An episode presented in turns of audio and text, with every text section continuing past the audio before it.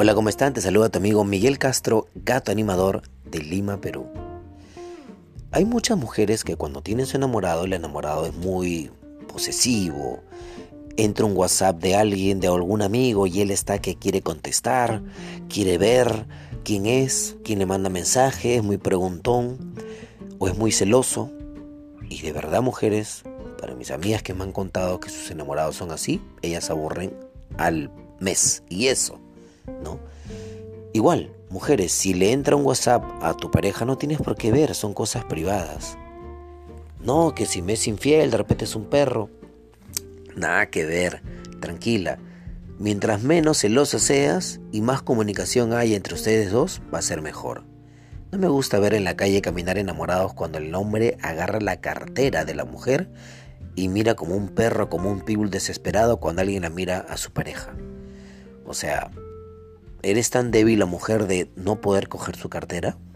No creo, hazlo. Si por A o B hay un ladrón en el camino, y otro enamorado se encontrará y los enfrentará, ¿no? Pero no me gusta ver, bueno, en el caso de algunas amigas, me llaman y me dicen, no, no me llames porque mi marido se va a molestar. ¿Mi marido se va a molestar?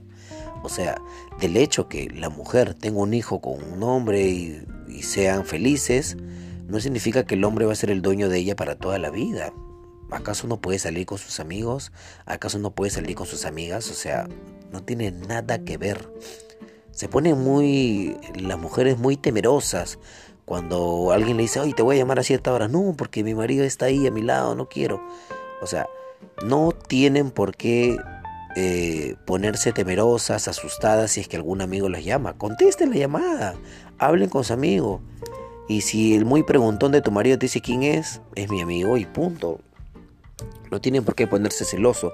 Igual ustedes, chicas, si están con su pareja en el cuarto, qué sé yo, están viendo televisión tranquilo en la sala y entra una llamada de una amiga de él, que conteste normal, no tienen por qué ponerse celosos. No, que hoy día no vas a tirar, hoy día no va a hacer nada pero no me parece justo que ambos se pongan celosos por las redes sociales si es que él da like a alguna foto de alguna amiga, de alguna actriz, de X persona o de alguna modelo bonita que ve por internet, no se pongan celosas. Tranquilas, mientras el corazón esté tranquilo y no te dé pie a ello, no tienen que por qué ponerse celosas o no tienes por qué ponerte celoso. Si le entra una llamada a un amigo de la chamba o de la universidad o un X amigo, chicas, contesten, es mi amigo y punto, no tienen por qué ponerse celosas o no tienen por qué ponerse celosos y hacer mil preguntas de quién es esa persona, porque es ahí cuando la relación se vuelve muy tóxica. No tienes que marcar tarjeta, no tienes que mandar GPS, estés donde estés. ¿Estás en tu trabajo? Sí, a ver, mándame GPS. Y tú redondita le mandas. Y tú redondito huevonazo le manda su GPS en tiempo real. No es así, no tienen por qué ponerse así, chicas y chicos. Cuando una relación está muy buena y sólida, las cosas van bien.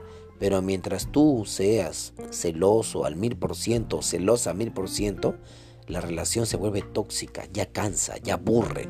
Hacer el amor todos los días también ya aburre.